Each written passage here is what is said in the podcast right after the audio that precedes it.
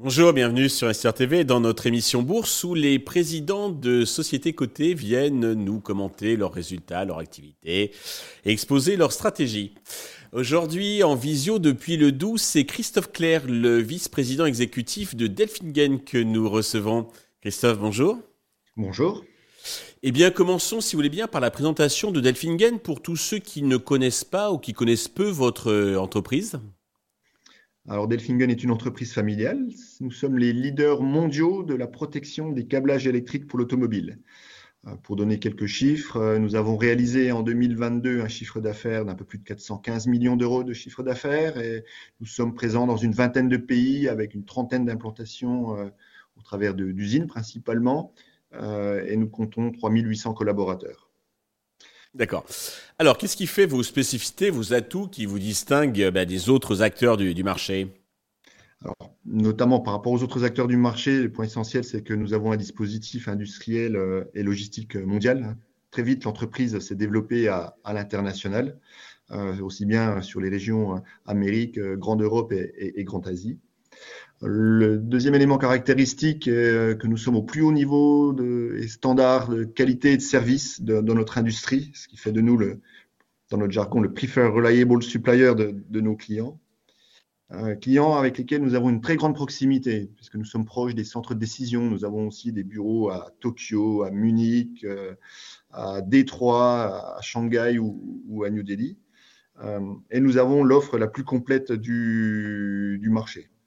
Euh, par ailleurs, nous travaillons avec les principaux câbleurs mondiaux, qu'ils soient japonais, euh, américains, euh, allemands, depuis, depuis très très longtemps. D'accord, c'est très intéressant. début avril, vous avez publié vos résultats annuels. Dans les grandes lignes, qu'est-ce qu'il faut retenir de cette publication? À retenir bah, d'une part la, croissance de l'activité. Hein, euh, on a fait une croissance de plus de 15% euh, malgré euh, des conditions de marché relativement difficiles, ce qui confirme notre positionnement stratégique, hein, notamment dans un marché en pleine disruption avec l'électrification des, motorisations. Deuxième élément à retenir, je pense, c'est la résilience des résultats. face à l'impact significatif des hausses de, de matières premières et euh, des leviers d'amélioration pour euh, de cette marge dans les, euh, dans les mois qui, qui viennent. Donc croissance, résilience des résultats et perspectives plutôt favorables. Alors justement pour les mois qui viennent, là, quelle est la, la feuille de route, la stratégie, les enjeux?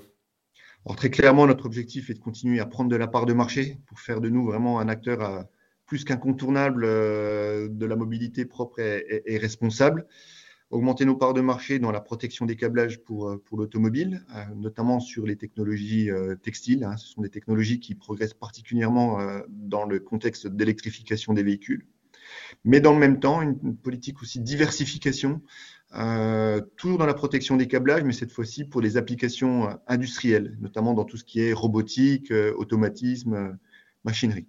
Pour lequel nous avons annoncé d'ailleurs récemment une, acquisition sur le marché allemand. Pour conclure, euh, Christophe, alors le titre est rempli d'environ 12% sur un an. Avez-vous un message particulier à destination de tous les actionnaires et investisseurs qui, nous regardent? Oui, bah comme je l'ai dit, d'abord, Delfingen est une entreprise familiale. C'est une entreprise de croissance avec une stratégie à, long terme. Mais c'est aussi une entreprise qui est animée par des valeurs humaines qui, sont fortes et euh, un sens de la responsabilité, aussi bien au niveau climatique. Hein, nous avons lancé un plan de décarbonation, c'est important quand on est un transformateur de matières plastiques, qu'on travaille pour l'automobile, mais aussi pour une mondialisation solidaire au travers de notre fondation d'entreprise. En résumé, j'ai envie de dire qu'au-delà de la performance, Delfingen est une entreprise dans laquelle on peut être fier d'investir. Christophe, merci pour toutes ces explications. Nous allons continuer à suivre donc Delfingen.